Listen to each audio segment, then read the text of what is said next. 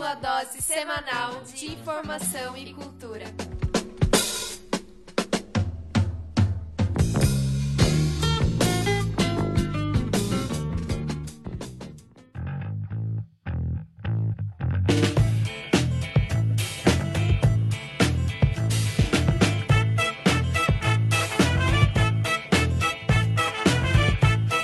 Sejam todos bem-vindos, o bar está aberto. Meu nome é Romulo André e você está no Botecast.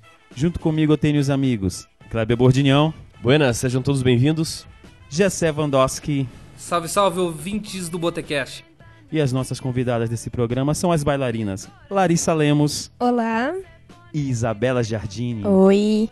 Então daqui a pouquinho a gente volta com a primeira rodada do Botecast, porque agora, agora vamos de música. Cada noche desperté pensando en ti y en el reloj todas las horas vi pasar. ¿Por qué te vas?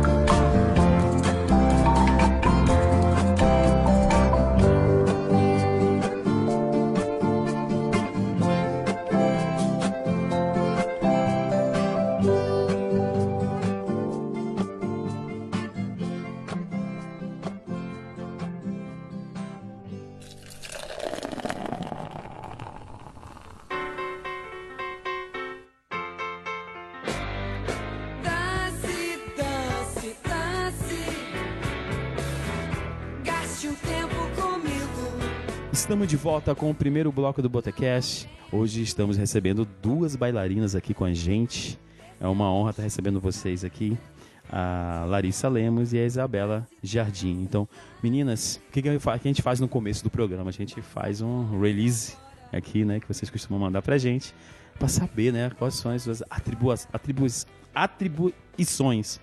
Quase não saiu, hein, Kleber? Atribulações também, às vezes. Também pode ser, né? Mas tudo bem. Vamos lá. Larissa Lemos, formada em Educação Física pelo EPG, iniciou no balé com 3 anos de idade, tem formação no balé clássico e contemporâneo do estúdio de dança Fabiola Capri. Pós-graduada em dança educacional, atualmente trabalha com ensino de balé infantil há 7 anos já. Faz aulas de balé clássico e é integrante da companhia de dança contemporânea do estúdio Fabiola Capri. É isso mesmo? Isso mesmo. Olha, coisa pra caramba, né? Isabela Jardini, formada em Direito pela UEPG, iniciou com as aulas de balé clássico e contemporâneo com 12 anos, concluiu o curso de balé em 2012 no estúdio de dança Fabiola Capri e atualmente faz aulas de balé clássico e é integrante da companhia de dança do estúdio Fabiola Capri. É isso mesmo, Isabela? Isso mesmo, né? O currículo é um pouquinho mais baixo, né? Mas a gente, tá- a gente tá junto aí, né, amiga? Mas tá certo. Bom, meninas, eu começo com uma primeira pergunta, que é a pergunta quebra-gelo, que é pra dar uma relaxada, que eu estou vendo que vocês estão um pouco tensa e tal, né? Vieram por livre e espontânea pressão né, de alguns integrantes da gente, né, Kleber? Enchendo o saco pra caralho. duas. Bom, é, eu perguntava a vocês, o Tim Maia falava o seguinte, quem não dança, segura a criança. É, isso mesmo? É isso aí, tem que dançar. Sempre. A dança faz parte do dia, praticamente do dia a dia da pessoa, assim, né? Uhum. Involuntariamente ela tá com a música. Vocês acham mesmo que a música, a dança no dia a dia, ela pode vir em qualquer momento? Como é que é a dança no teu dia a dia? A dança tá presente em qualquer momento, né? Que a gente. Todo movimento que a gente faz do corpo. Tudo, né? tudo que a gente vive tem um pouquinho da nossa carga em dança, em, nas nossas vivências corporais. Então, eu acredito que um som que a gente escuta, que a gente vem o balanço e tal, tudo isso é dança. Então, acredito que sim, está presente completamente. E pra você, Isabela, também é a mesma coisa? É, na verdade, o nosso dia a dia é dança, né? Então, se a gente não tá dançando, a gente tá escutando alguma música que nos faz ter vontade de dançar, ou a gente tá vendo vídeo, né? Porque a internet tá aí pra gente. Então, eu, pelo menos, fico fuçando no YouTube direto, então... A dança tá todo dia na minha vida. Bom, eu já quero começar. é, eu queria que vocês já começassem a, a, conver- a falar pra gente do espetáculo Ausências. Que vocês, eu acho que já apresentaram três ou quatro vezes esse ano? Três vezes. Três vezes. Então eu queria que vocês já falassem, já falassem do estúdio de dança Fabiola Capri, já onde vocês estão exercendo a dança ou o balé e, e dando ênfase mais nesse espetáculo, que eu acho que vocês vão, vão realizar mais vezes. Sim, sim. É, na verdade, assim, a companhia de dança do estúdio surgiu esse ano, né? E que pra gente é um grande orgulho, é o que a gente tava Uhum. esperando há muito tempo. Sim. Espero que dê certo, né? E que, e que tudo continue se encaminhando, assim. E daí Ausências foi o primeiro espetáculo da companhia. E Ausências é um espetáculo muito especial pra gente e acho que pra todos que assistem, porque ela, o espetáculo aborda a inclusão social, né? Então, ele aborda as ausências, né, as deficiências, tanto físicas, né, quanto psicológicas também, Emocionais. né? emocionais, Uhum. De uma forma positiva. Então, a gente leva a ausência não como algo negativo, mas sim positivo, que vai agregar ao invés de tirar, entende? E pra nós foi uma experiência muito grande, muito rica, assim, tá juntando a dança com essa vivência social, pra gente refletir e, e- e conseguir abordar esse tema de uma maneira coerente, né? Então a gente fez bastante laboratório, fizemos umas pira, né, de dançar vendada Nossa. e tem uma coreografia que é inteira sem o uso das pernas, então inteira sentada nos puffzinhos, assim. Foi um desafio muito grande. A gente que é que é fisicamente completa tá trabalhando nesse espetáculo, tá vivendo essa ausência, mas foi muito, muito positivo pra gente perceber também, sentir um pouquinho, um mínimo do, do, do que é. Então foi bem bacana. E quantas pessoas tem na, no- na companhia? Agora são 10. Somos em 10, Somos aham. em 10. Ah, os 10 part- participam Isso, dessa... são 10 bailarinas. No caso do- da ausência, tem interação com, o- com o público também, né? Sim, sim. É bem, é bem, bem legal. Já, já, já assisti o espetáculo delas, é, é bem legal, assim, tem umas experiências que essa questão de ausências, o público também sente. a- Apesar, além, além de você ver elas na- mostrando isso na dança, há também com o público a interação. É E um espetáculo sensorial, né? Na verdade. Que envolve, a gente procura buscar essa relação realmente é, mais íntima com as pessoas. Não é um espetáculo, ai, a gente tá dançando aqui e vocês estão lá. É pra todo mundo interagir mesmo. A última vez foi bem recente, foi na semana passada, né? Isso. E, e já tem uma data próxima para mais um? Não, agora a gente deu uma. Essa a gente marcou que foi a última ali do ano. E daí a gente tá vendo ainda a agenda para ano que vem, mas não, não temos ainda uma, uma data marcada, assim, pra. A gente vai deixar a, a página do, do, do estúdio Uhum. Fabiola Capri lá para o pessoal curtir, assina lá e daí recebe as novidades Isso. no, no decorrer. É, aliás, se quiserem chamar a gente pra dançar. Vamos né? aí, né? Então, meninas, eu queria é, começar a minha pergunta.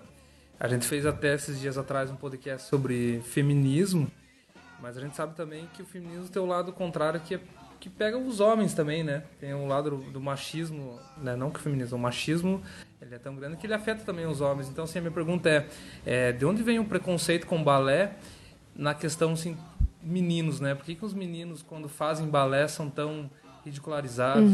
Ou até as pessoas no dia a dia acabam falando assim, ah, cara, não gostou, não aguento, faz balé.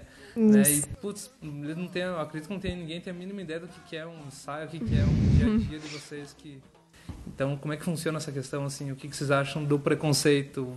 Curiosamente, o balé surgiu para homens, o balé clássico. Surgiu na Itália para homens e foi ele foi sendo né, adaptado para as mulheres dançar e o coque até que a gente usa no balé clássico é um resquício disso, porque o coque prendia todo o cabelo e fazia ficar mais próximo, né, do, do masculino.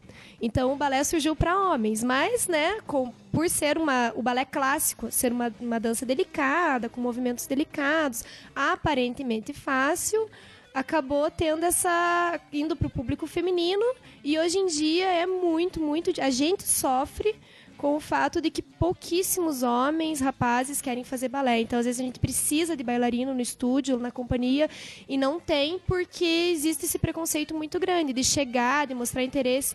Eu trabalho em escola de educação infantil. Tem meninos que demonstram interesse pelo balé.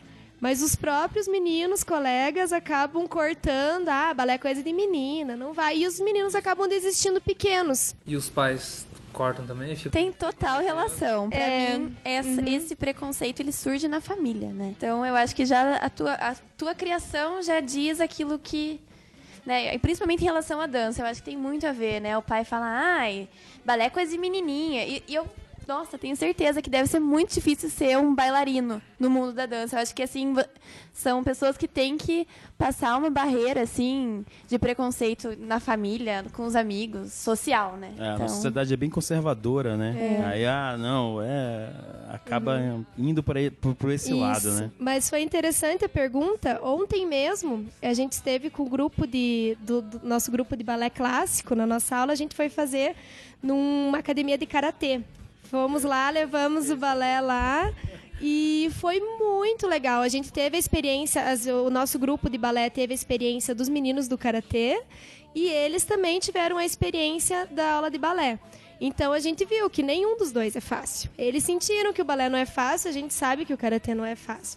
Então foi muito bacana, foi muito rico, assim, além da experiência corporal que a gente teve, a gente adquiriu, a experiência do, do respeito, de, né, de, de você ver e, e sentir que aquilo merece ser respeitado e que eles ninguém saiu de lá menos homem por ter feito balé. Então foi muito Eu bacana. achei sensacional. Eu trabalho com o sensei Ricardo. E quando ele me contou, eu falei, putz, né? Que barreira que se quebra, né? Porque assim, o karatê, ao contrário, tem essa ideia de ser aquele troço durão, pra machão, né, cara? E daí se bota balé, né? E daí você vê que, assim, o karatê também tem a leveza do karatê, né? Tem a disciplina também, né? A disciplina, né? Ambos têm a disciplina. muito, né? É muito parecido. E, e vejo como a gente tem vícios de, de, de- de pensamento, né? Você falou ali. É, é completamente possível o cara ser machão e, e fazer balé, né? É, só, que- só que a gente tem naquilo na cabeça. Ah, o balé masculino é muito ligado à homossexualidade, né? Pensa que é, não há problema nisso. Homens serem homossexuais e praticarem balé, e não há problema nenhum o cara ser hétero e praticar balé. Só que Isso. é muito ligado. E daí a, a- a arte marcial que é ligada à força, ao machão que a gente pensa, fazendo balé. Não, achei fantástico a a ideia. Até era uma pergunta próxima a minha, mas Me adiantei. vou formular outra aqui. Bom, Tranquilo. meninas, o que é mais fácil pra vocês? Fazer um espacate ou convencer a sociedade que a dança não é um hobby? Ah, convencer a sociedade de que a dança não é um hobby. Tá lá, né? É difícil, né? Como É difícil. acho que quando é qualquer coisa que é ligado à arte, é sempre tem. Mas Não, é. você, você é poeta, mas você, mas você faz o quê também? O que mais, O que né? mais o que você além faz? disso, então, o né? que que vocês acham disso? Como a, a dança é vista hoje pela sociedade Aham. como um hobby? O que, que vocês acham disso? Então, é, a dança em si, né? Eu acho que é, é muito difícil a gente enfiar na cabeça das pessoas que é o nosso trabalho, que é o que, que a gente gosta de fazer e que é o que a gente ama fazer. Porque o acesso que as pessoas têm com dança é muito precário.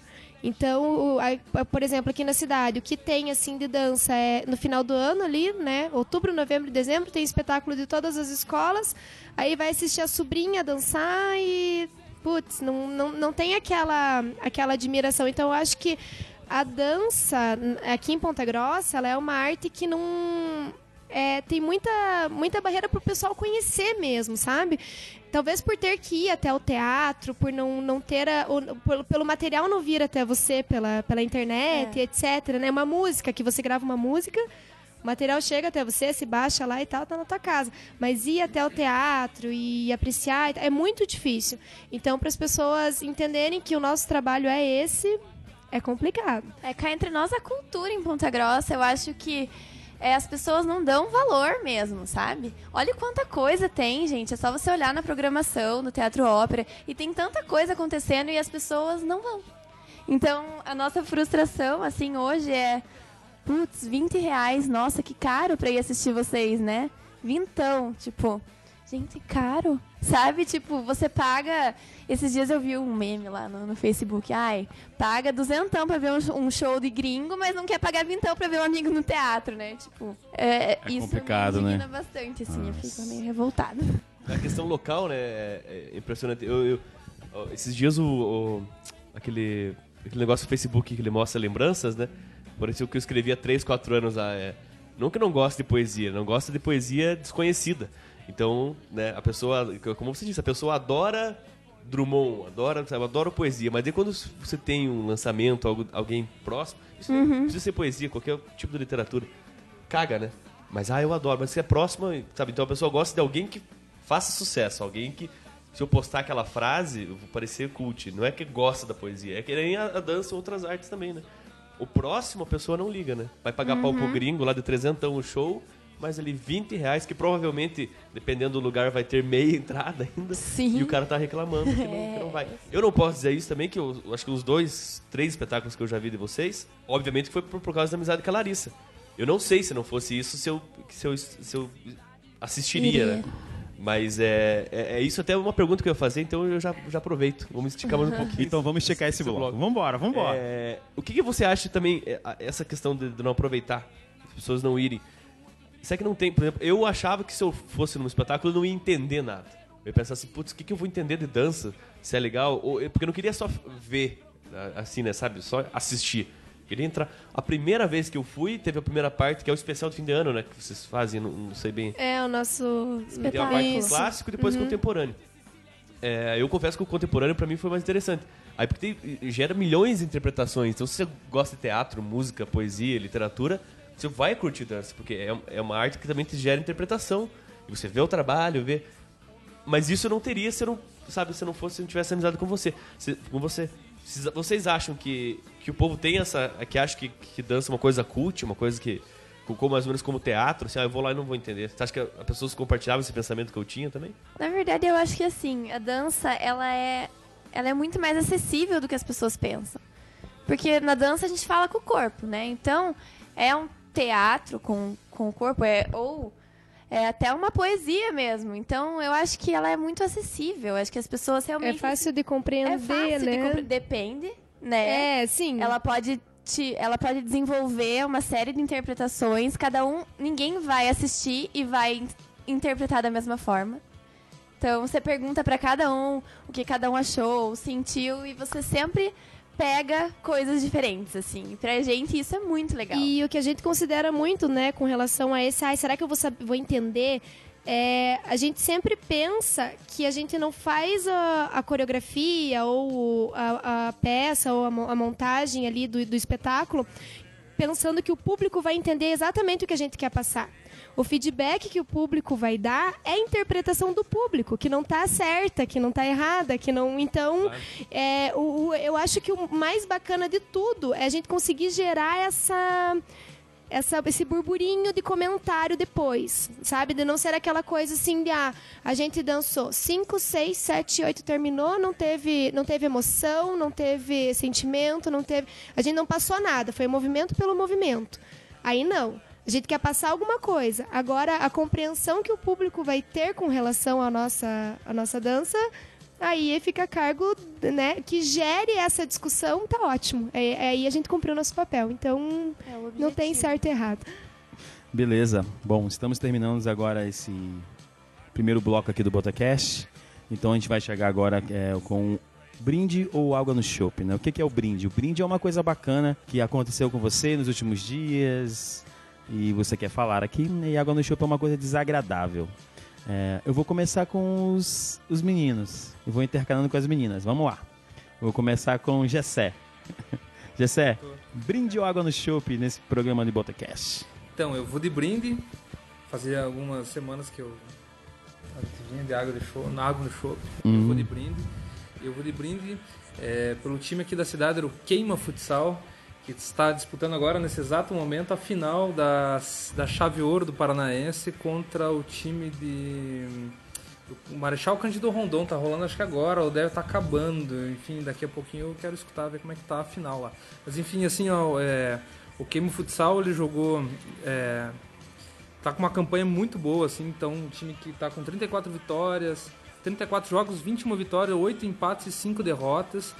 Vai pegar um puta um time que é o Marechal Rondon, que é o time que jogou a, a liga principal, que é a, a liga de futsal, é, jogou até as- a fase semifinal, né, rolou um quadrangular final, é, saiu fora, mas é um, um time muito forte, que já foi campeão da, da liga da Série Ouro.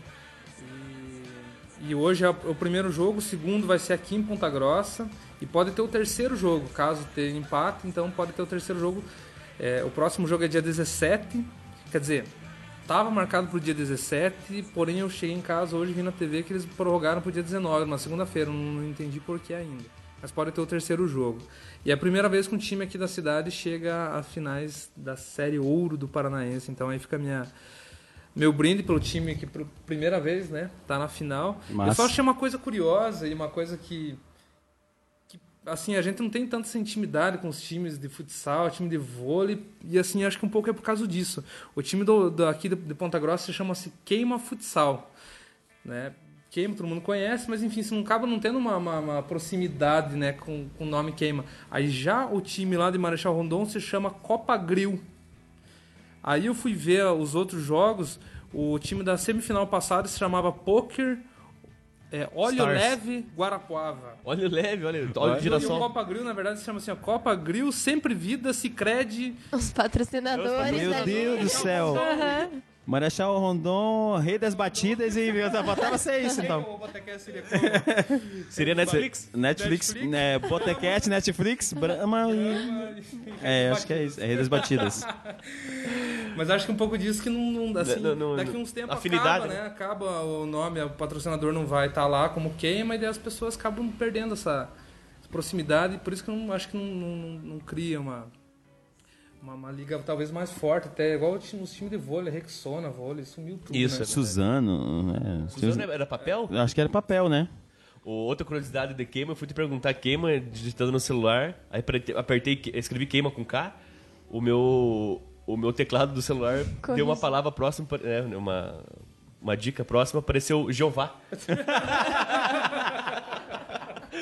Caraca, queima, Jeová. Celular sagrado. Meu Deus, né? Meu Deus do céu. Larissa. Qual- Brinde ou água no chopp, Larissa? Fazer um brinde também. Brinde. É, nesses últimos meses, né, como eu falei, agora a gente teve os espetáculos de, de balé e de dança aí das escolas de Ponta Grossa. Então eu quero fazer um brinde ao esforço de todas as escolas que eh, apresentaram trabalhos primorosos, belíssimos, foi muito legal. E esse reconhecimento mesmo, porque tudo dá muito trabalho, então eu, eu quero fazer o brinde a isso. Beleza. Kleber. Cara, o meu brinde é é o disco A Mulher do Fim do Mundo da Elza Soares. O New York Times chamou três, os três críticos, não sei se os, os três são do New York Times, mas ele chamou três, chamou três críticos para fazer uma lista dos 10 maiores discos do ano. E a e o a Mulher do, do Fim do Mundo tá Elza Soares está entre os 10, do lado de Bowie, do lado de do Radiohead, Beyoncé. Beyoncé. Então, é o único em português, obviamente. único em ali, português, Né, né?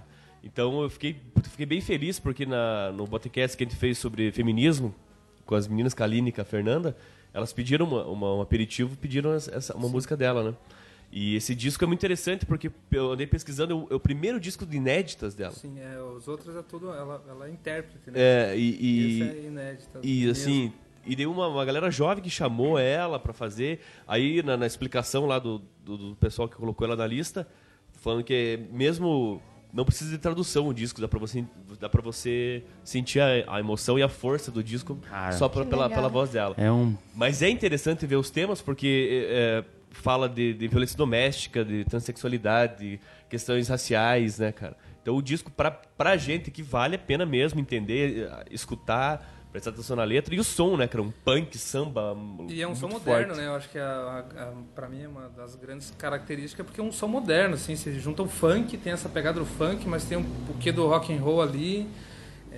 É muito interessante, né? A pegada do disco, né? Cara, um disco sensacional. Eu vi o show dela, já tinha comentado em outro podcast que eu vi o show desse, desse disco e é simplesmente sensacional. O visual também, o né? visual do show, ela, tudo. ela incrivelmente cantando e a banda dela, né, que tem uma mistura de tem o Bexiga 70, né, tem um percussionista do Ney Mato Grosso, né? Então tem uma galera de São Paulo, né? E foi tudo produzido em São Paulo, Sim. né? E ela E tá ela é do Rio, né? E ela é do Rio. E ela tá com quantos anos? já? 79, se não- 79 anos, né? Ou 76, ela tá, uma coisa. Tipo, inteiraça, cantando. Então ela já Muito. tinha ganho, o disco já tinha ganho o Grêmio Latino e agora, puxa, né, cara? Só que o disco de, de 2015, né? Isso, isso, Eu- eu isso que eu tinha visto. O disco é de 2015 e Não, foi considerado 2015, né? isso foi considerado o melhor show de 2015, né, no Brasil e tinha sido considerado o melhor os melhor disco de 2015. Aí ela saiu como 2016, mas é, como que vem de lá também demora a chegar, os que saem daqui É também demora a chegar É. lá. Mas fica aí o brinde pra, pra Elza Soares, o disco A Mulher do Fim do Mundo. Beleza. Isabela. Então, água no chopp, né? Na verdade, é, a gente tá meio triste, assim, esses tempos na dança. Na verdade, em relação a tudo, né? Porque Hum. tá tudo meio, meio zoado. Mas na dança a gente tá meio chateado porque o Jair Moraes, que é um coreógrafo bem famoso, assim, tipo, aqui no Paraná. Inclusive, ele tem uma companhia de dança masculina. Olha. Então, pasmem, tem muitos homens dançando por lá. Uhum. Mas infelizmente ele tá internado.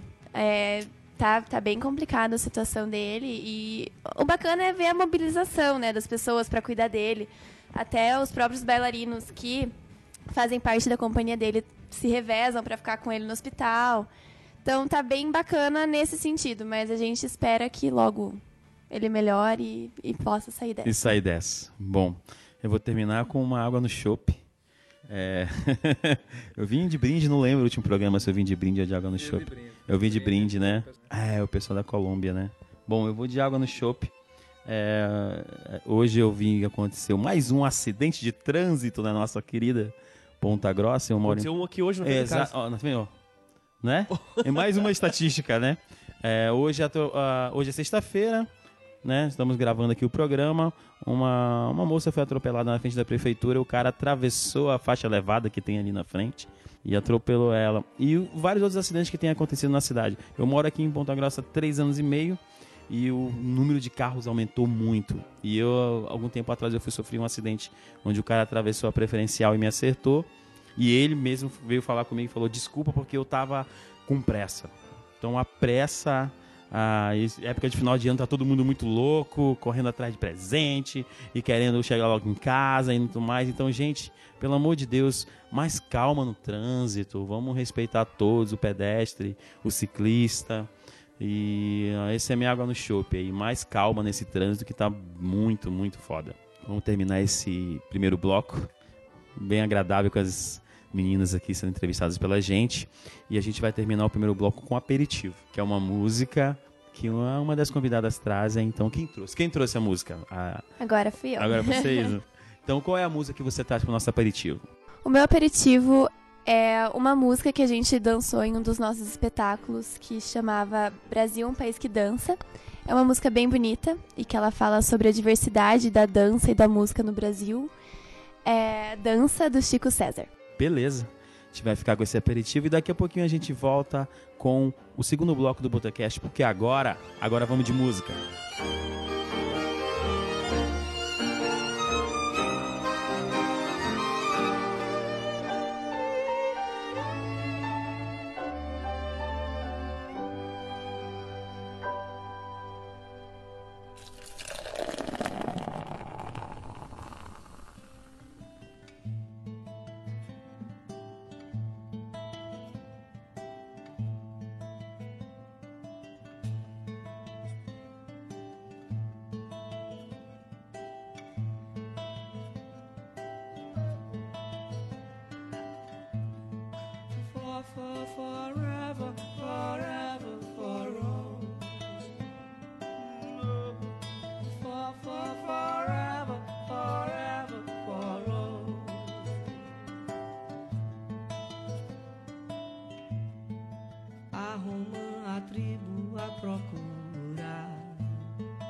caldo da cultura, o cauim.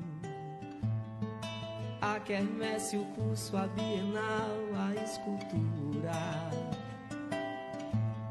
Osana nas alturas, anjos no céu de Berlim. Osasco, Osaka, Rosa, Bomba, Maca, ossos do office, curumim.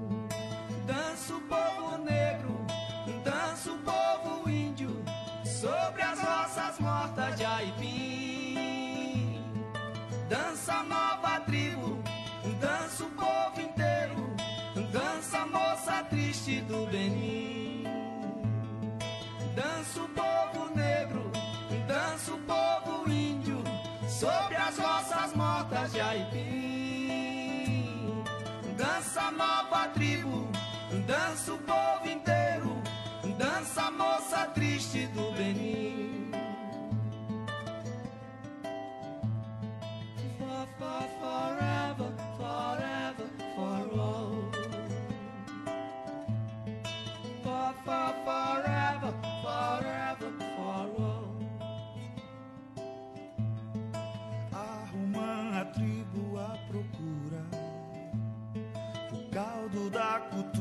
o cauim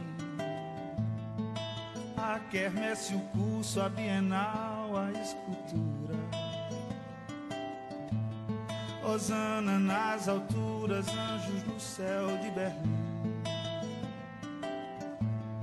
Osasco, Osaka, Rosa, Bomba, Maca, Ossos, Dovs e Curumim. Dança o povo negro, roças mortas de Aipim. Dança nova tribo, dança o povo inteiro, dança a moça triste do Benin. Dança o povo negro, dança o povo índio, sobre as roças mortas de Aipim. Dança nova tribo, dança o povo inteiro, dança a moça triste do Benin.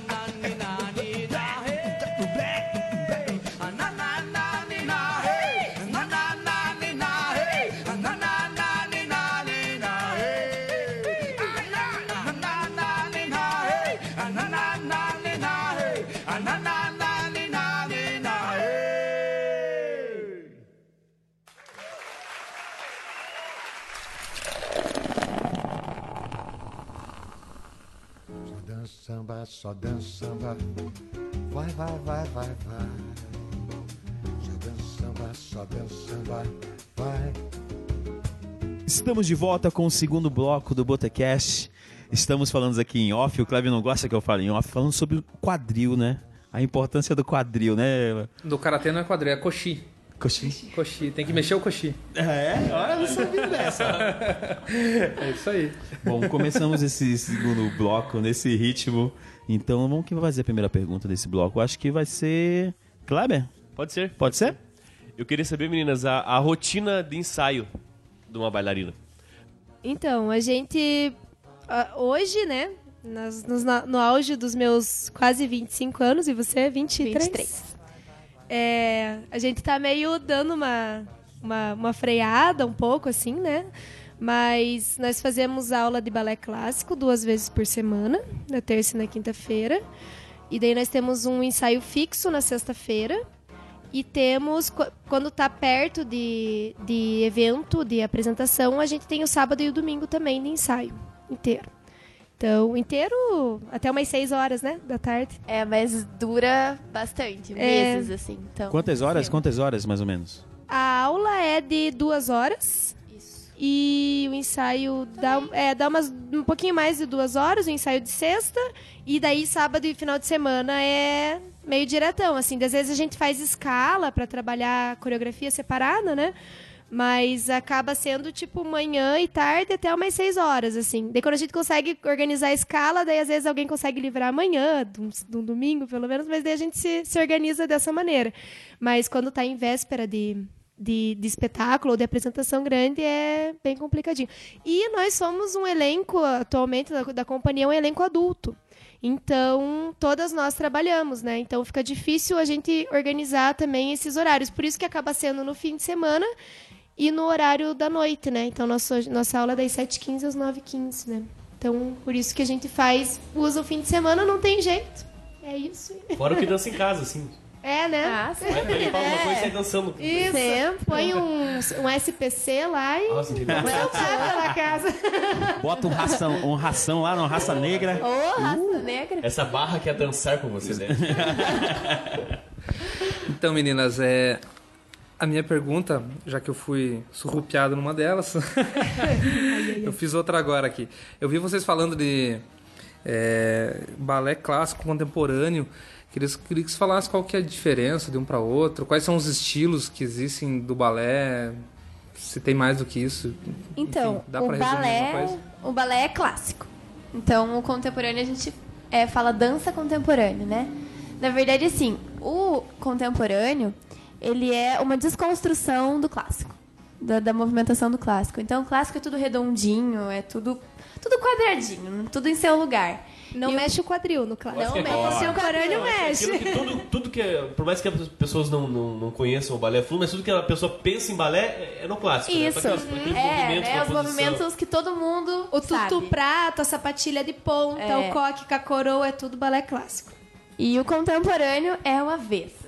O contemporâneo tudo pode, é, é uma desconstrução total, então é, na verdade eu, eu diria que seria meio que um oposto do clássico no sentido do rigor, assim, da dança mesmo. E do mecanismo, né? Do Porque mecanismo. o balé clássico ele é muito mecânico. Então o demi-plié é sempre um demi-plié. E é, é difícil você colocar sentimento naquele movimento. E o contemporâneo, ele, é, ele é bem totalmente desconstruído. Então, ele. Livre. Ele, é, ele é muita exploração de movimento. Então, o que mais que eu posso fazer com essa perna para demonstrar a proposta que eu tô buscando na minha coreografia, entendeu? É, é essa a ideia, assim. Daí tem as qualidades do, do movimento da dança contemporânea. Então, se eu quero se eu quero demonstrar numa coreografia, sei lá, que eu tô aflita, que eu tô ansiosa, eu não vou fazer movimentos suaves. Eu vou trabalhar na qualidade de movimento que eu quero demonstrar para o público. Então, acho que ele, ele dá mais liberdade para a gente realmente se expressar. Mas o clássico dá mais condições físicas. Dois opostos. É, dá para dizer que Isso. é. Daí tem o jazz. ah, ah, o momento de que ele surgiu é parecido com, com a- com relação à música, né? Que é, são movimentos que tem a base é um pouquinho mais dentro do clássico. Então o pé é apertado, o joelho esticado, E a tem muita flexibilidade é bem importante no jazz, É. porque tem muito pernão e um monte de coisa, assim. E também eu acho que o jazz ele é bem expressivo. Então, quando você pensa no jazz, você pensa é, na alegria, assim. Eu, pelo menos, relaciono. Mas tem, tem o quê? Tem jazz, tem contemporâneo, tem O sapateado, dance, né, que street, cá entre nós é meu sonho, assim, queria ser, mas Tem o... E daí tem todas as danças populares e folclóricas, né? Brasil, não só no Brasil, as danças populares e folclóricas europeias e é cada... Cada Sapateado. nichozinho é uma vertente diferente. Então é, é, é infinito, assim, a quantidade de coisas que tem dentro da dança. É muito grande mesmo. E tem uma, tem uma coisa, uma pergunta que eu já fiz uma vez pra Larissa, faço novamente, agora pra Isabela também. Eu perguntei, eu lembro pra, pra Larissa se, ah, se dentro da, da formação de bailarina, o que, que tem de atriz. Se tem alguma coisa ligada à atriz, porque quando você assiste o espetáculo, você vê a importância da expressão. E além, porque o, dependendo do ator, do que ele tá fazendo, ele pelo menos tem o, o diálogo né, que ele expressa. E vocês ali no palco, é, é a expressão física e eh, a feição também vocês, vocês mudam. No, no Ausências a gente vê muito isso, cara fechada, tristeza, de alegria. Tem uma parte que vocês estão todas sentadas assim, nos puffs, assim, numa, numa linha, e daí vocês estão conversando. Conversando não, né? Demonstrando que estão conversando, tem toda uma expressão. Qual que é essa, essa. Dentro tem formação de, de atriz ou vocês vão. O próprio ba- balé, a expressão corporal vai mostrando pra vocês o jeito de. É, não tem informação, né? Mas pra mim, a dança sem expressão, ela não tem significado nenhum. Então, sempre quando eu vou dançar, eu busco a expressão é, facial, corporal e que vem de dentro, assim. Porque pra mim não, não tem sentido eu estar ali sem me expressar, porque eu acho que é o, objeti é o nosso objetivo.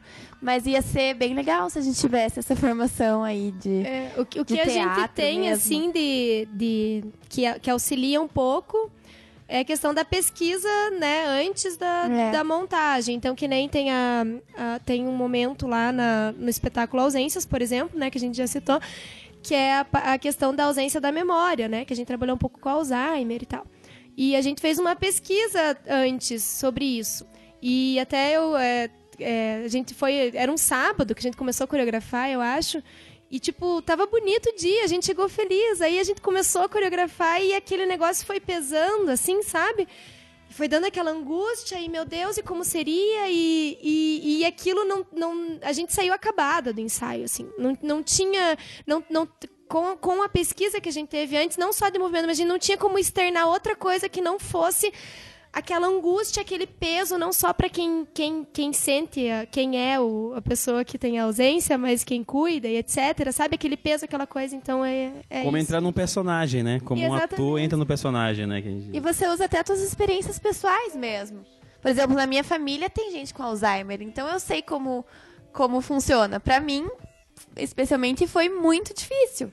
Nesse começo que a gente começou a coreografar, e eu chorava, assim, de verdade. Na hora que a gente tava dançando, eu não conseguia segurar.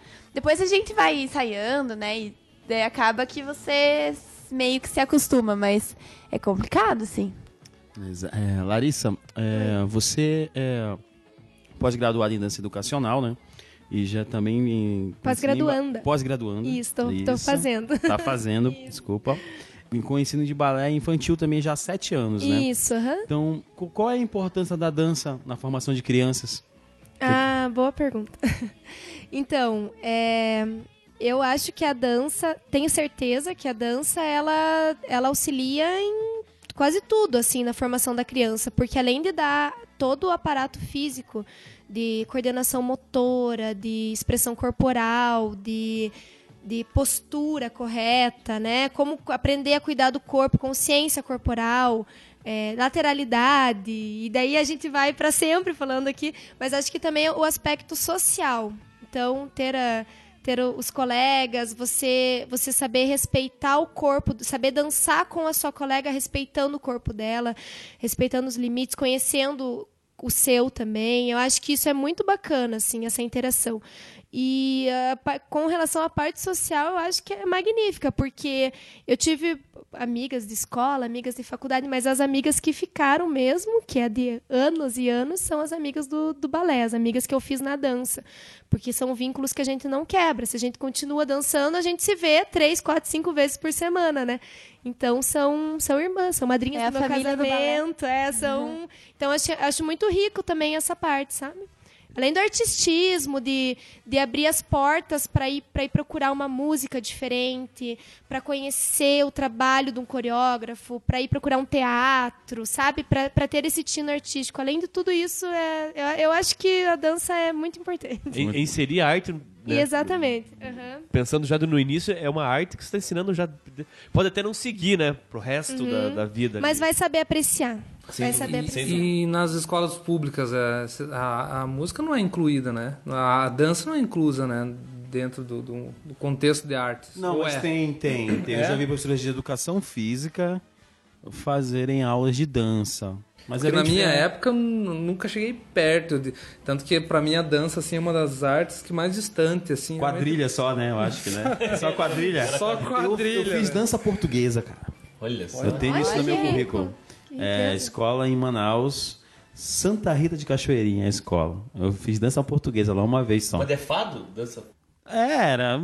Vinha os negócios lá e dançava, assim. É, tipo assim, mas foi meu primeiro contato com dança. E quadrilha, né? Quadrilha, né? Quadrilha nas É escolas. quadrilha né? nas escolas, mas é uma vez, assim, é algo Então, é, complicado. eu trabalho só em escolas particulares, né? Mas a gente tem uma colega lá do estúdio, que é a Camila Martinuk. Ela trabalha, ela é profissional de educação física, trabalha em escola pública e ela tem uns projetos paralelos com dança. E ela faz um trabalho maravilhoso, assim. Ela já foi viajar com as crianças, foi pra Joinville, foi para ela pega o ônibus, ela vai, ela se manda e é, nossa, ela faz um trabalho primoroso assim com as crianças. É muito legal. Mas eu não posso dizer empiricamente essa dessa, porque eu não, não, não trabalho, mas eu conheço o trabalho dela e eu sei, não sei se é em todas as escolas que tem, não sei se tem profissionais capacitados em todas as escolas para trabalhar com isso, mas hum, ela faz um trabalho muito bom. Beleza. É, Isabela, você também é formada em Direito, né? Sim. É, então, como é que você convive com isso, com essas duas coisas totalmente diferentes, direito e dança? O que uma complementa a outra? E como é, como é isso na tua vida? Na verdade, profissionalmente, digamos que eu estou meio perdida, né? Digamos que a gente nunca sabe. Mas a dança, na verdade, sempre foi o meu sonho, né? Mas na dança, quem tá na dança sabe que existem muitas limitações para você seguir isso profissionalmente. Então, quando a gente é novinha, né, a gente pensa assim, ah, eu vou, que, né, quero ter uma carreira na dança. Claro, é, a dança é bem cruel também, sabe? Então, para quem tá no meio, sabe, tem que ter o tipo físico, você tem que se adequar. Infelizmente, existe essa barreira, né? Nasceu para dançar. Então, é mais ou menos Principalmente isso. no clássico, né? Principalmente no clássico. Então a gente tem aquele sonho, mas a gente acaba entendendo que não é assim que funciona. Então, pra mim, a dança, eu tenho certeza que é uma coisa que nunca vai sair da minha vida e que eu também é, pretendo levar isso profissionalmente. Né? Eu, no momento, eu estou trabalhando, eu faço estágio de pós-graduação. eu gosto de direito, né? Tanto que é um curso assim que eu acho que abre muito a tua cabeça para muitas coisas. Mas assim, não descarto mesmo a dança como minha profissão, assim, eu preciso descobrir ainda o que que me reserva aí, não sei. tá certo. Vamos terminar esse segundo bloco. Opa, peraí, Só tem calma. uma, uma, uma pergunta, me veio agora falando da- da- do aspecto físico. Na questão do, de- do balé, o sobrepeso é uma questão estética ou uma questão que a pessoa com sobrepeso não consegue fazer os movimentos? Tem muito de estética. Eu É, acho eu que acho que é es- é, Estética responderia é mais- como é estética. Sabe, eu acho assim que o esforço no balé é o que realmente importa. Então, se você é uma pessoa esforçada, você vai conseguir é, realizar os exercícios da maneira Independente correta. do se você tá um pouquinho acima do peso, se você se esforçar, você vai conseguir. Mas as companhias e escolas, elas não aceitam. Então, primeiro, quando você vai fazer uma seleção numa, numa escola ou numa companhia profissional, a primeira etapa é a seleção é, corporal, né? Então, ela- eles fazem realmente essa seleção. O corpo não serve, tchau. E não é só o sobrepeso, não é só ah, se eu emagrecer. Não. É o alinhamento de joelho, é a curvatura do pé, é a- o comprimento dos membros, da, é dos magro. braços e das pernas, é a rotação que você pode. Que, o, o quanto você pode ter de rotação no quadril.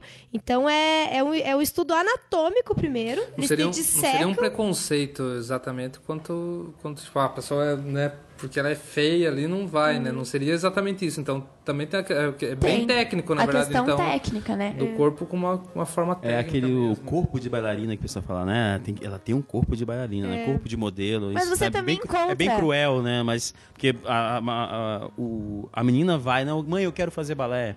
É, mas o né? meu sonho, na verdade, é a desconstrução disso, dessa Hum. ideia. Exatamente. Você encontra bailarinas excelentes que não tem esse, esse protótipo, né, do balé, assim. Você encontra. É que pela superação e pelo trabalho, porque o balé é muito trabalho. Então você encontra as bailarinas que foram bem sucedidas, né? Existem companhi- companhias e companhias, é isso ou não? É, As grandes companhias, você não. Não tem chance. É, não tem. Não, as Bolshoi, grandes né, que fica em Bolshoi, Joinville. É, em Joinville. É. Tem- Não, quer dizer, não tem, vai. tem em Joinville, né? Isso. Não é. é, não... Mas tem a de Nova York também. Tem uma, tem uma companhia famosa em Nova York também, né? Nova York eu não sei. Mas eu, eu estive lá e não, não, não Esteve lá e não, não me falaram. Não, é porque existem outras companhias. Muita gente fala que a, a Bolshoi é a meca, né? É, É o não, objetivo. mas, mas é, pra vocês, é o objetivo realmente ou isso já caiu por terra? Não, já Existem tem outras tanta escola, companhias, né? É. Importantes também por aí. Não, existem outras companhias, existem outros estilos de dança, existe uma infinidade. Claro que se você tem as condições físicas e que você, se você e tua família, porque isso tem que ser desde pequeno, É. desde criança, estão dispostos a arcar com, com a vida de uma bailarina, de uma grande companhia, de um Bolshoi, de um Royal, de um sei lá o que for, tudo bem, é válido. Aproveite que- porque você é muito sortuda ou sortudo. Mas se você não tem todas as condições, existe um mar de possibilidades também aí. Sim, a, a Estamos tá aí, aberta. né? Então, é, É, possível. possível. Bom, estamos terminando esse segundo bloco e vamos ficar com mais um aperitivo das nossas convidadas. E agora é a Larissa. Qual é o aperitivo, Larissa, desse bloco? Então, o meu aperitivo é uma música do Arnaldo Antunes que ele fez pro grupo O Corpo. Que dúvida. Eu tinha certeza. Ela ama pouco, né, Arnaldo? certeza que ela pedir Arnaldo Antunes. Não, mas é- é- ele fez especialmente para as peças de balé. Então, ele fez pro grupo Corpo, que é uma, uma- um grupo de dança contemporânea. E é o, é o momento 3. Então, é, são momentos, né? É, o- é o momento 3 do Arnaldo Antunes, O Corpo. Esse, esse é meu aperitivo. Beleza, a gente vai ficar com esse aperitivo e a gente volta daqui a pouquinho com o terceiro bloco do Botecast, porque agora, agora vamos de música.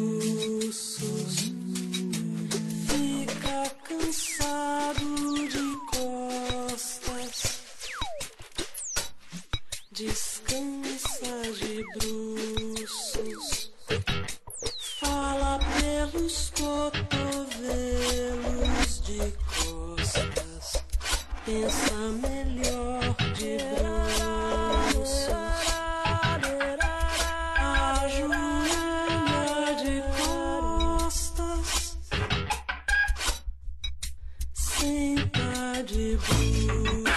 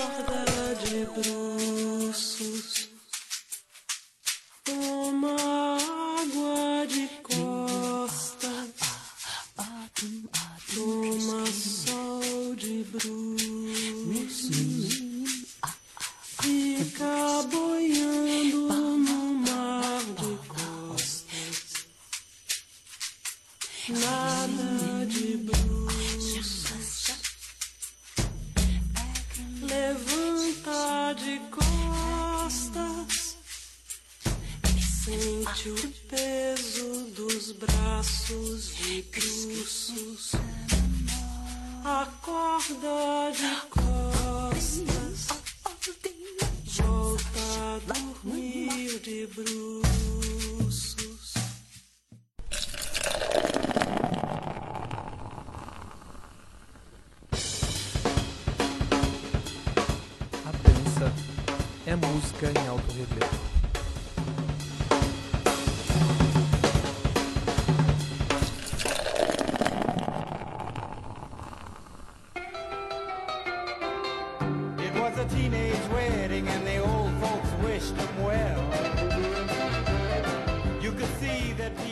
Volta com o terceiro bloco do Botecast.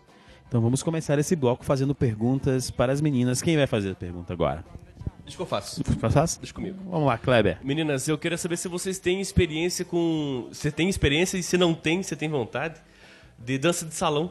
Sabe se se tem aqui, em- aqui em PG, porque desde que eu assisti Perfume de Mulher, eu acho uma pira tango, cara. Aquela música por um na cabeça. Por uma cabeça. Nossa, eu acho do Gardel, eu acho muito foda. Esse filme é muito bom, né? Nossa, eu sou Eu adoro apaixonado. esse filme. Principalmente nessa cena. Mas então, vocês têm experiência de dança de salão? Então, eu eu dancei uma coreografia, um bolero no palco uma vez, junto com o Alan Oliveira, que é um parceiro forte, assim, uma pessoa muito querida. E eu fiz algumas aulas, mas não. Eu tive uma experiência, assim, básica, brincando, mas De- de não. bolero?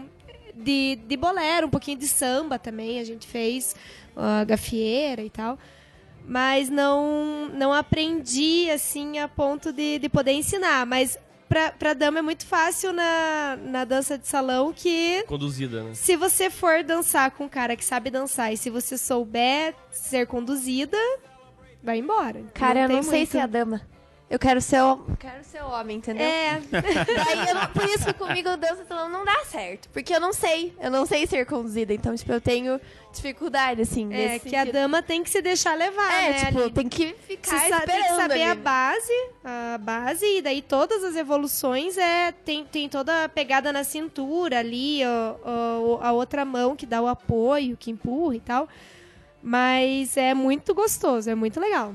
Eu, eu, eu tive muita, muito pouca experiência com o Alan, que é um grande amigo, mas não nunca fui a fundo. É, a assim. gente E PG nunca tem muito teve, né? curso? Tem. Ou sempre oferecem? Se Você tem. Pra gente ali não tem, né? Na verdade, o curso de dança de É, salão. Mas ali a- tem tem a- workshop, às vezes. É. Que a gente. Eu já participei de acho que uns dois workshops que teve no estúdio.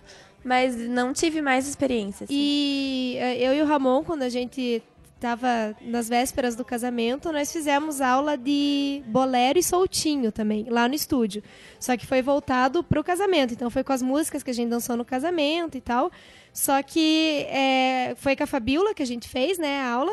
E ela não quis trabalhar uma coreografia para não ficar um negócio quadrado, assim, para não ficar ah, ensaiado. Agora é o giro. Então ela ensinou a gente a dançar pra gente improvisar no momento da dança dos noivos. A gente dançou duas músicas dos Beatles. Foi muito bacana também, foi uma experiência muito legal.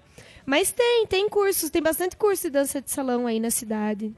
Tem, acho que é- é- tem mais até do que a gente imagina, assim, se, se procurar vai, vai encontrar. E o que vocês acham desses, desses concursos de dança na TV? Já que o. Opa! o Kleber tocou nisso, porque eles colocam a, a, a, a bailarina, né? A, a dançarina, não sei muito bem como é que me define ali. É como destaque, né? Coloca um Uhum. artista e coloca Você tá a falando dançarina. danças famosas? Dança dos Não famosos. sei, será? Assim, ó, Fica a dica, né? Fica a dica, fica aí você que tá ouvindo a gente, quem sabe será que é dos famosos, né? O que, que vocês acham desses programas de TV de dança e, e tudo mais que colocam uma pessoa que um, um profissional Uhum. justamente com, ali, com uma pessoa que não conhece e, e ensina ela a dançar e faz aí dança é, os ritmos, né? O que, que vocês acham disso? Não, eu acho muito válido porque atinge um público que às vezes não, não estaria estaria só acostumado a ver as danças lá das bailarinas do Faustão, né? Lá, lá no fundo e tal. Então eles eles é, acaba educando o olhar para assistir dança. Mas o pessoal da dança de salão mesmo critica muito essas, essas coreografias, porque é, não é que, vá que, que eles ensinam o, o ator, o famoso lá que está lá para aprender, eles não ensinam a dançar o estilo. Eles ensinam uma coreografia, né, para pessoa. Então é uma, é uma evolução. Talvez se for é, o cara dançou o bolero, se ele for dançar um, um bolero improvisado, que é a essência da dança, por isso que o nome é dança de salão, porque tem todo um jogo de olhar antes de pegar a dama e tal, e tem todo um improviso, tem que sentir a pegada, não é, não é um, um um- uma coreografia pronta. Então, o pessoal, tipo, é, critica, assim. Eu, mas eu acho válido porque ah, é uma maneira de dar um acesso pra dança pro pessoal que tá assistindo televisão no domingo à tarde. Então, E você, Isabela, o que, que você acha? Eu acho que você tem que, na verdade, assim, você tem que tomar muito cuidado com o que tá na mídia, sempre, né? Então, as pessoas que não entendem de dança, às vezes elas podem ver aquilo e falar, não, esse é, o- esse é o jeito certo, é realmente assim. Só que não é bem assim, entende? Não, não nesse caso, né? Existem outros programas de dança, é, até no exterior também, e você olha aquilo e você fala, gente, isso não é dança contemporânea. E as pessoas estão classificando como dança contemporânea. E quem tá em casa, obviamente que vai acreditar, porque não tem o, o conhecimento da dança. Então Se acho a que você TV tem que... mostra, é verdade, né? É, o, o que, o que a mídia mostra, o que a TV fala é é sempre verdade, verdade, né? mas não é bem assim, né? Tem que tomar cuidado, mas eu concordo com a Lari, assim, nesse sentido de incentivar, sabe? Então, eu queria explorar um pouquinho mais é, em Ponta Grossa, como é que é o cenário em Ponta Grossa da dança? Né? A gente falou que tem os salões, mas enfim, como, como que vocês veem o cenário hoje em Ponta Grossa? Tem mais companhias, coisas interessantes acontecendo no ano todo ou não? Tem que sair fora daqui? Para quem, enfim, qual que é a visão de vocês para o cenário hoje em Ponta Grossa? É, hoje aqui em Ponta Grossa tem muitas escolas de dança com profissionais muito bons trabalhando e acho que em, em todos os bairros praticamente, né, tem uma escola de Uma escola, dança menos. assim que que que dá te- que se você for buscar ah, ah, ir mais, mais além, ah, quero ser uma grande bailarina, tem que sair. Tem que sair daqui, porque aqui não, não dá todo esse respaldo. Mas para iniciar, para conhecer e tal, tem É, eu, bastante eu acho que a dança em Ponta Grossa, ela tá evoluindo, mas tem muito ainda pra vir, sabe? Porque eu, né, vou falar agora que eu acho que o, o povo pontagrossense, ele tem a mente muito fechada. Então, a gente vê na dança, né? Então, o pessoal gosta muito é, quando existe um espetáculo de, de história, é uma história, um de- né? É, por exemplo, quando é contos, né? Quando são contos, ai, Alice no País das Maravilhas. é, essas coisas atraem o olhar das pessoas, né? Mágico de Oz, quando é um, um conto, né? Uma, uma história, assim. Então, quando eu, eu vejo, por exemplo, no Ausências, a gente, a gente teve muita dificuldade para vender ingresso, para explicar, né, para vender o nosso peixe, para explicar, olha, porque, o- do que se trata o nosso espetáculo. Então eu acho que há- ainda tem uma limitação nesse sentido. As pessoas elas procuram aquilo que elas já conhecem, elas não têm um olhar amplo na dança O ou na novo arte. dificulta um pouco. O novo né? dificulta em É Ponta aquilo que a gente falou Grossa. no primeiro bloco, né? Quando é um, é um clássico, algo que já se conhece. Agora, quando é um apoio, por exemplo, é uma peça inédita, É. totalmente autoral, né? E para explorar, né? Explorar a tua imaginação. As pessoas não, não se interessam. Agora, quando tem um chamariz de uma história, como você diz, pessoa. É como que eu falei lá no, no primeiro bloco, cara. Quando é conhecido, as pessoas vão. Nem sempre por mal, mas é porque Sim, atrai. claro que não. to- Né? Nossa, obviamente que Mas- tem o seu valor, o valor da história. E também existem várias interpretações da mesma história. Mas eu digo nesse sentido de você, ah, eu conheço, então eu vou. É Acho isso, complicado. né? É. Vocês viram o Cisne Negro? Sim, sim, o filme. Aham, o filme. Bom, o Cisne Negro, pra quem não viu o filme, é com a Natalie Natalie Portman. Linda. Né? Adoro Linda. ela. Faço esse, eh, essa comoção na voz, eu De novo? compartilho. Eu vou fazer então, de novo. Natalie Portman. Olha. Ai, ai. Ai, ai, Natalie. Bom, é, no filme, ele, ele explica um pouco da, né, da rivalidade, da competitividade ali dentro do- de uma companhia de dança. Né? É filme, então ele focou diretamente nisso. Mas e na vida real? Como é que é a competitividade, competitividade entre as bailarinas? É, em grandes companhias é, é tenso, assim, é, é difícil.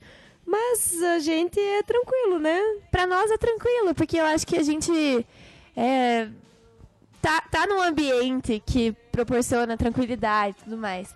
Agora, se você realmente for ver isso nas companhias é, profissionais, estrangeiras, né? Os bolshoi da vida, né? Você vê que é bem complicado. Então você tem que se destacar.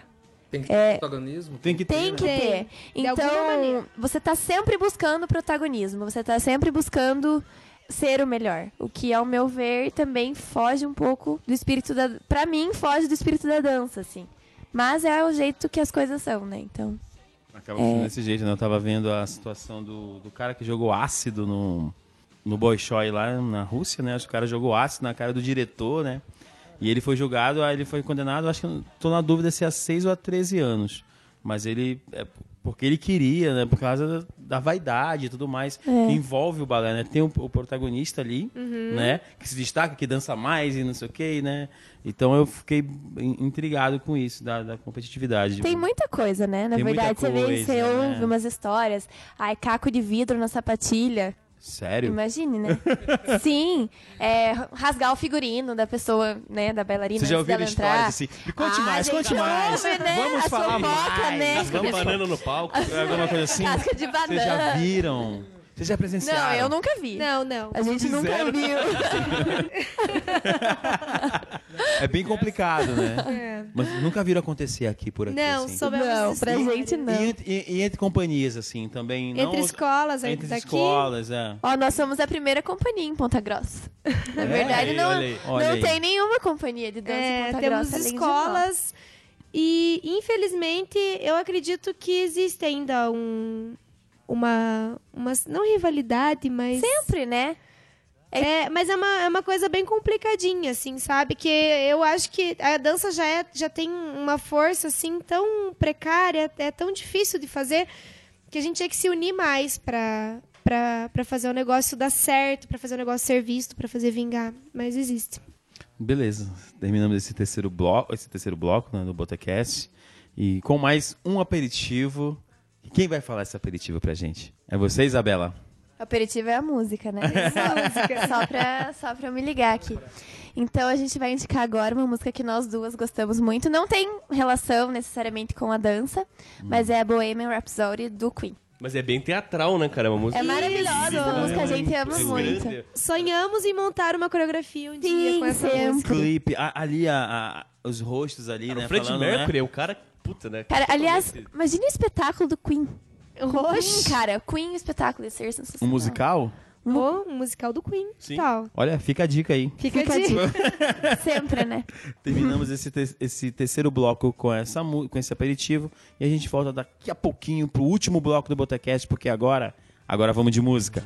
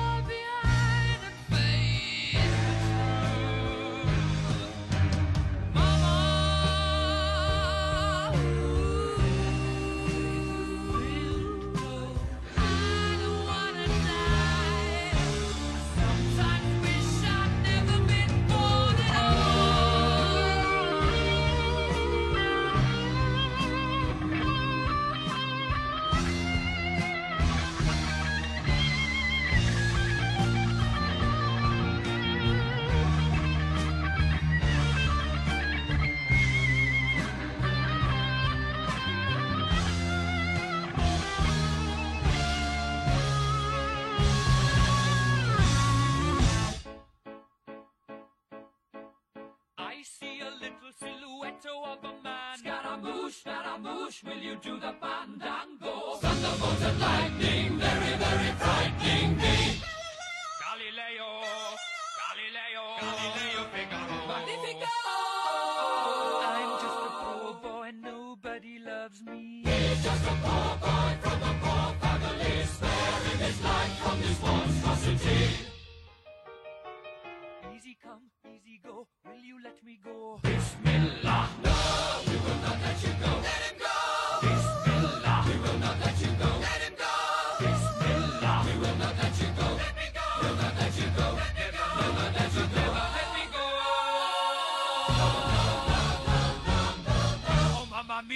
mamma mia. Mamma mia, let me go. Beelzebub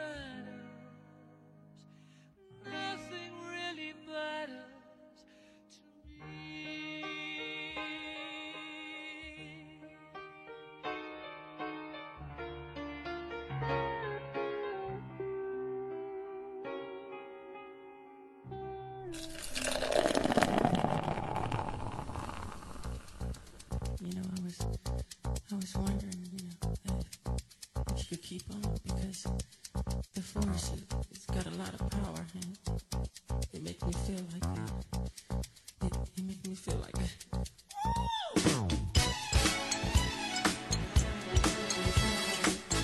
Estamos de volta com o último bloco do Botecast. Hoje a gente recebeu a Larissa Lemos e a Isabela Giardini. Então vamos começar as nossas saideiras e despedidas. Começando pelos meninos, vamos começar com o Kleber. Bom, a minha saideira, na verdade, é uma dica de. Verão. Pra, pra- dica de verão. De verão? pra ouvir podcast. Então tem várias maneiras de ouvir podcast. Mas uma das maneiras que eu acho a mais fácil, a que menos gera trampo de você procurar lá quando foi lançado e tal, é você baixar um programa, um app no seu celular, assinar o podcast que você quer ouvir e toda semana, quando esse podcast for semanal, for quinzenal, mensal, toda vez que o produtor lançar esse podcast, ele vai aparecer no teu celular. Você vai poder configurar se quer baixar ou ouvir em streaming na, na- na tua internet. Funciona assim. Sendo, tendo um celular Android ou, ou iOS da, da Apple, você vai ou na Apple Store ou na Play Store e procura, escreve lá podcast. Vai aparecer vários programas grátis e, e pagos. Esses programas são agregadores de podcasts, ou seja, eles servem para que você pesquise sobre o podcast que você, vai que você quer, você encontra ele, assina esse podcast, e daí toda semana ele vai aparecer lá no, no, no- no teu programa. O nosso, por exemplo, é, vai- você vai lá chegar, vai baixar esse programa, vai instalar no teu celular, escrever o podcast na loja que você for do teu celular, vai achar um programa de graça ou pago, baixou, procura lá, Botecast, por exemplo. Vai achar, assina, dá um ok lá, um, um sinalzinho de mais, assinou e toda semana vai aparecer. Então é muito, para mim eu acho muito, muito mais fácil. A pessoa não tem trabalho nenhum. Por exemplo, nós estamos na quinta-feira, por volta das 10, 11 horas. Toda quinta-feira, 10, 11 horas, vai chegar lá. Então você, e daí não é só um, você faz uma biblioteca de, de podcasts. E você vai estar sempre lá para ouvir, reouvir. Sabe? Você não precisa ter aquele trabalho. Ah, mas aí eu, eu, eu gosto de ouvir no, no computador. Dá para ouvir no computador. não tem problema nenhum. Mas essa questão do celular, eu acho que fideliza o, o ouvinte e é muito, muito, muito realmente mais prático.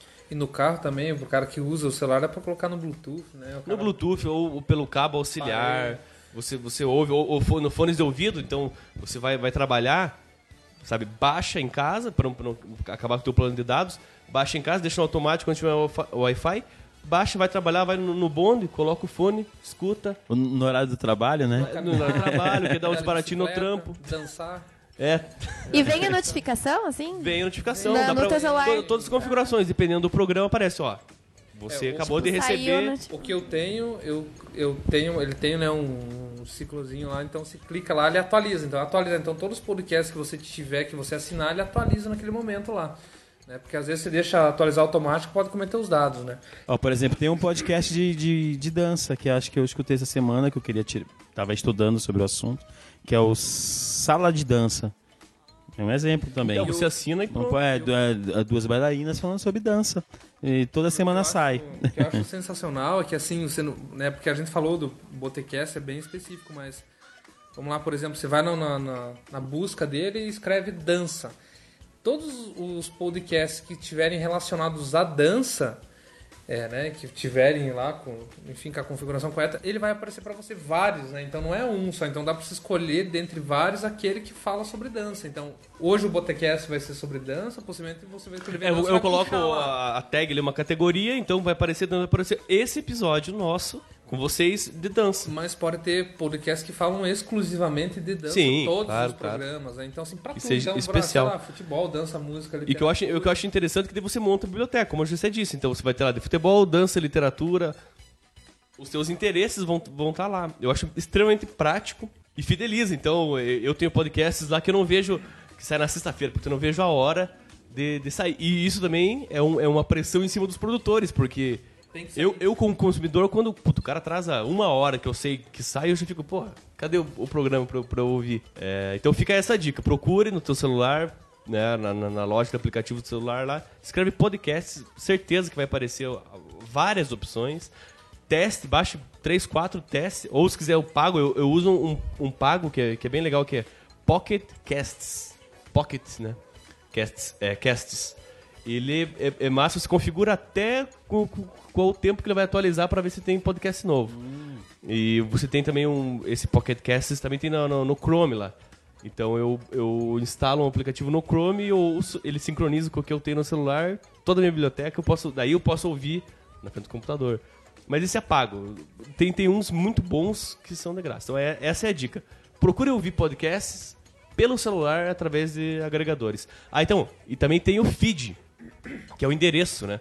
É, então eu posso procurar lá no motor de busca desse programa, procurar o nome do programa ou pelo tema, como você disse. Ou eu posso adicionar direto por um endereço. Então você vai entrar no nosso blog lá, podcast.wordpress.com. Tem um endereço nosso, chamado feed, né? Endereço. Você copia e cola no, no- nesses programas já vai aparecer direto o Botecast. Então as maneiras de você assinar são, são inúmeras. Tá? Fica lá a dica, eu vou colocar no, no- post desse programa, vou colocar lá um passo a passo, tem vários vídeos, ponho um vídeo também, um tutorial lá. Fica essa minha dica aí. Ouça podcast no celular. Beleza. Gessé. Então, quando. Quando a gente fechou. Ah, tem o Cleber não deu tchau, né, cara? Que... Hum, malandrinho, dê seu tchau, por favor.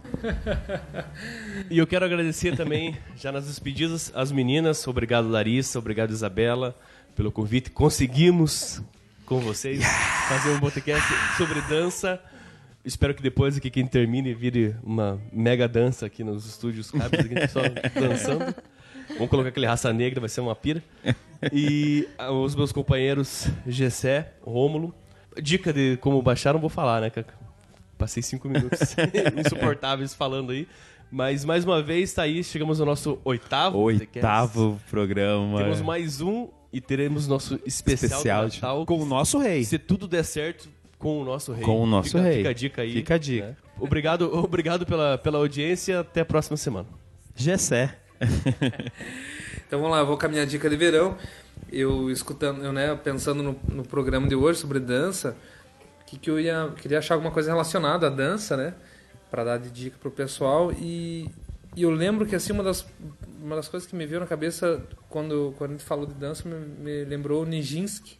Não sei como é que fala, como se pronuncia, se é isso mesmo. E daquele filme Nós que aqui estamos por vós esperamos, que tem algumas cenas dele lá dançando. Ele, e eu não sei se ele tá pintado, mas parece um, uma vaca, um- não sei, ele tá todo malhado, pintado, é- a cena é linda. E me veio esse filme na cabeça na hora, e é um puta um Sabe, filme, né? sa- sabe que essa cena que ele tá pintado num clipe do, do, Do do Queen?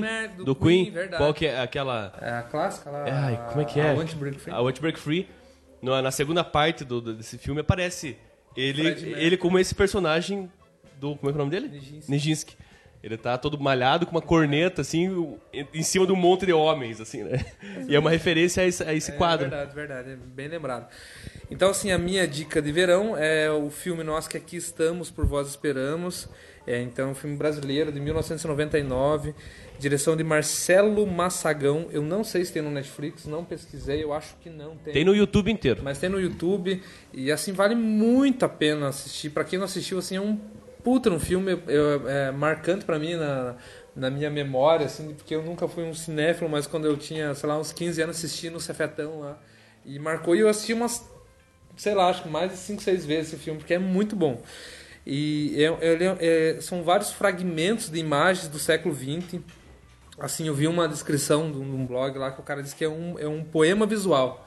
E acho que é uma das melhores definições, assim, porque é é uma série de imagens fragmentadas.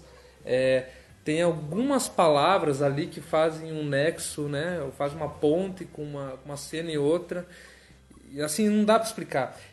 E, e o que é mais interessante é assim, o nome, você saca o nome, o nome é um nome grande, né? Nós, nós que aqui estamos por vós esperamos.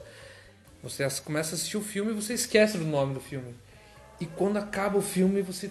Filha da puta, né, cara? É. Você entende o porquê do nome do filme, assim, é muito É foda. um baque que É vocês não têm ideia, Você assim. Quando você entende o porque porquê o nome. Porque assim, você passa o filme inteiro, se esquece do, do né, o nome. Putz, que nome estranho. Onde vai, aonde vai encaixar Mas ali o embora, nome, embora né? ele vá mostrando no filme inteiro. Mas você não se liga, né? Inteiro por que que é aquele nome você não se liga, só no final. Daí você percebe que o nome está presente no filme inteiro, todo momento. Enfim, daí tem cenas de, de dança lá do, do Nijinsky, tem... Qual que é a cena que tá com o Garrincha, né? Dançando. É com o Fred Astaire. É, ele, ele faz aquela cena clássica que o Astaire tá dançando com o Cabide e ele dança, ele compara, ele corta o Fred Astaire com o Garrincha, né, sobre dança. E, e essa cena tem no YouTube inteiro o Astaire, Astaire dançando numa academia antiga, assim. Ele dança com essa, né, no, nesse documentário ele dança só com a questão do, do Cabide.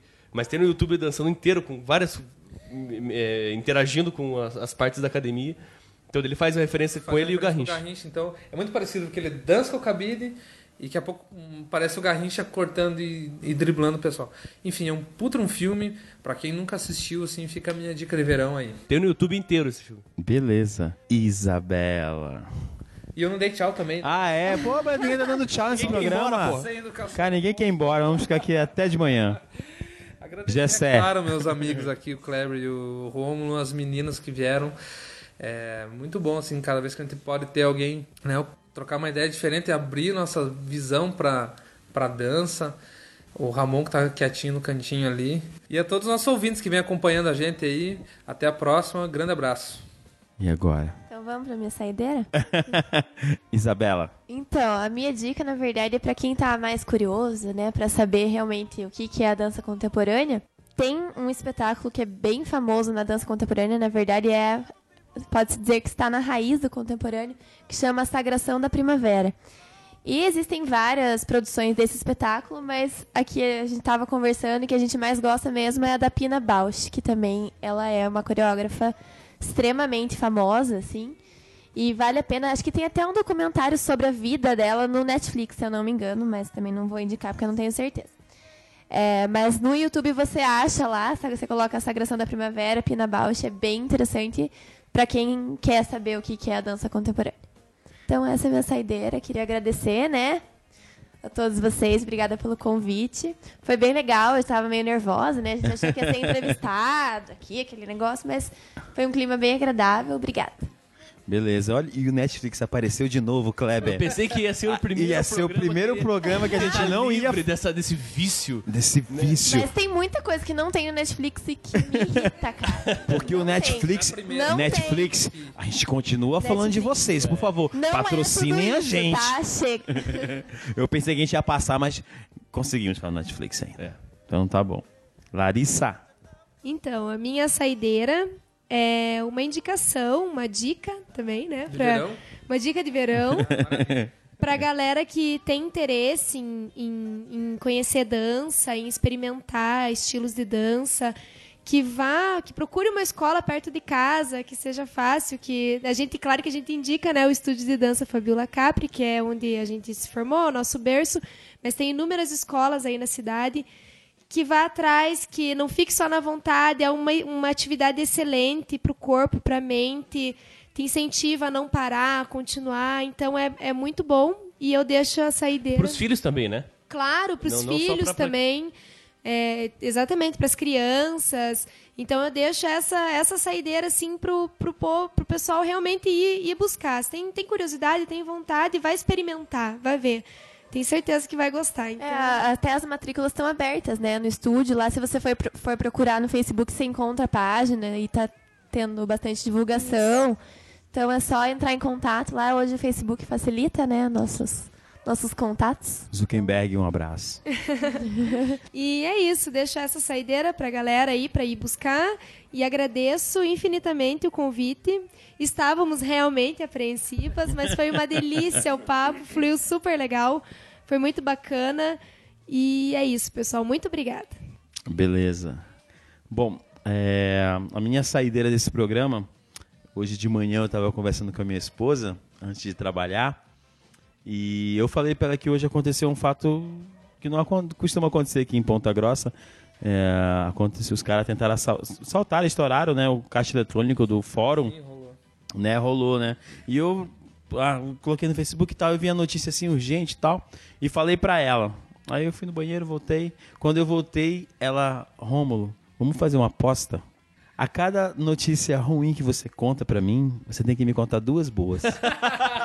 Cara, eu Você- adoro a minha é esposa por causa disso. do- Do, do- caos. Meu eu Deus sou o Rômulo Mendonça da ESPN, eu sou o mensageiro do caos. Porque a minha esposa fala que eu só falo coisa ruim. Você fala assim, e eu não sei o que acontece comigo, parece que, né? E eu- as coisas vêm aparecendo e eu tenho necessidade de falar e eu falo pra ela. Então ela falou assim: vamos fazer uma aposta. Toda notícia ruim que você me contar, você tem que me contar duas notícias boas. E eu contei duas notícias boas pra ela. Só que ela não gostou muito das minhas notícias boas. Então, o que, o que que eu vou indicar pra vocês? Hoje eu procurei um site só de notícias boas. Cara, Ganhou a é o www só notícias boas, né? O site é feito por um pessoal de Brasília, não é piada, Sacanagem que o negócio. né? Suspeito. Só O que melhora. O que acontece, né? É, lá você encontra notícias do- boas do Brasil, né? Do mundo, sobre entretenimento, boas ações, tecnologia e saúde. Política não, infelizmente, Notícias não. boas na polícia. Tati. Só quero deixar claro que o site tá fora do ar por enquanto. Construção. Cara, e, aí, e lá só tem notícias boas, cara. Só tem ah, altas histórias lá de uma galera de todo lugar do mundo. Então, pra você que tá cansado de andar no Facebook e ver aquele cara postando só desgraça, né? Eu não, não eu só vejo, não, não, né? Co- Compartilho, mas tá cansado? Vai nesse site, é www.sonoticiasboas.com.br. Então, eu vou dar uma notícia boa pra vocês. Opa. Beleza? Cara, um empresário americano, o Peter Shackman, né? O que aconteceu? Ele, tem, ele tinha 350 mil milhas de passagens aéreas acumuladas. O cara é empresário, ele viaja os Estados Unidos inteiro. Aí o cara tinha 350 mil milhas de passagem. O que, que foi que ele fez? Ele pegou e deu pra parentes e amigos. Ó, tá aí, mil milhas pra você, mil milhas pra você e tal. Sai, sai desse... Saiu dando, dando milhas. Cara, só que 350 é muita coisa, cara. O que aconteceu? Ele foi num site de compartilhamento, né? Que é o. Deixa eu ver aqui, é o Ingur. Falou lá, escreveu lá, galera, me mandem histórias suas de que você não vê parente há vários anos e que eu vou escolher 10. E os caras foram escrevendo história, história, história. Ele pegou 10 histórias que ele gostou e deu milhas pra, pra galera viajar pra encontrar com seus parentes. Cara, isso é uma boa notícia, eu acho, assim, né, cara? Mas, O cara é sensacional, você, né? você contou pra Letícia essa notícia. Pra tua esposa. Ainda não. Se ela escutar esse programa, Lele, essa é uma boa notícia aí que eu vou te, te falar. Então, essa é a minha dica desse programa de- da, número 8, né? É, eu vou. Queria agradecer as meninas por terem vindo aqui nos nossos Obrigada. estúdios gravar esse programa. Tem muita coisa para falar sobre dança ainda, Tem né? muita. Tem muita coisa, né? E a gente já fica o convite para um próximo programa para a gente falar mais sobre dança. E a gente queria agradecer realmente a presença de vocês, queria agradecer o Kleber, queria agradecer o Gessé por mais esse oitavo programa que a gente está fazendo. A gente vai terminar esse programa com a moda da casa. O que que é a moda da casa? A gente pega um artista local e coloca a música dele para tocar no final do programa. A gente es- escolheu nesse programa a banda Jerimum, daqui de Ponta Grossa, com a música Lua de Jeri. Então vamos terminar esse programa com essa música e a gente volta no Botecast número 9. Só falar uma coisa para vocês, voltem sempre. Tchau.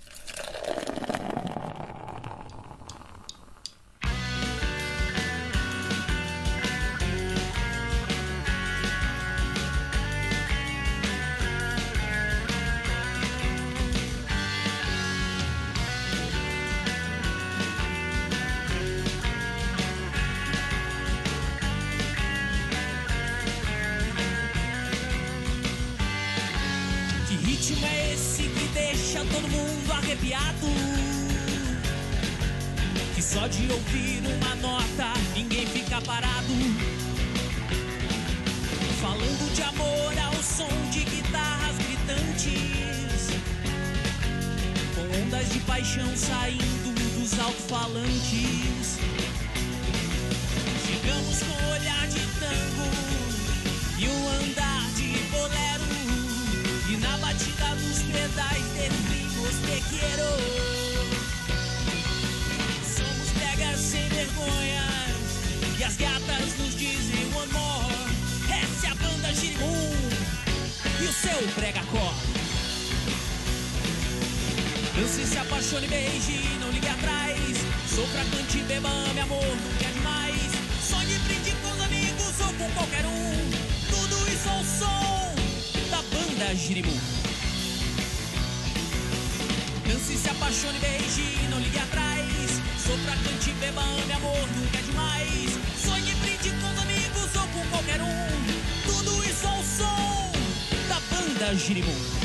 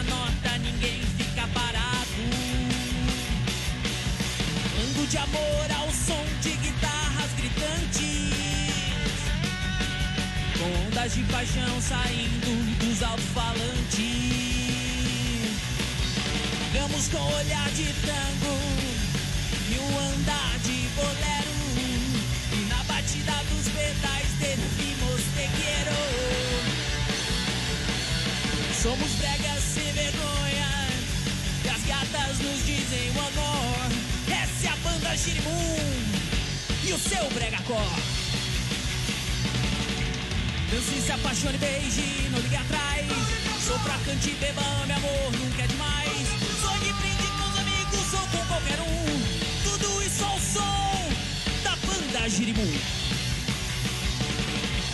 Dance, se apaixone, beije, não ligue atrás.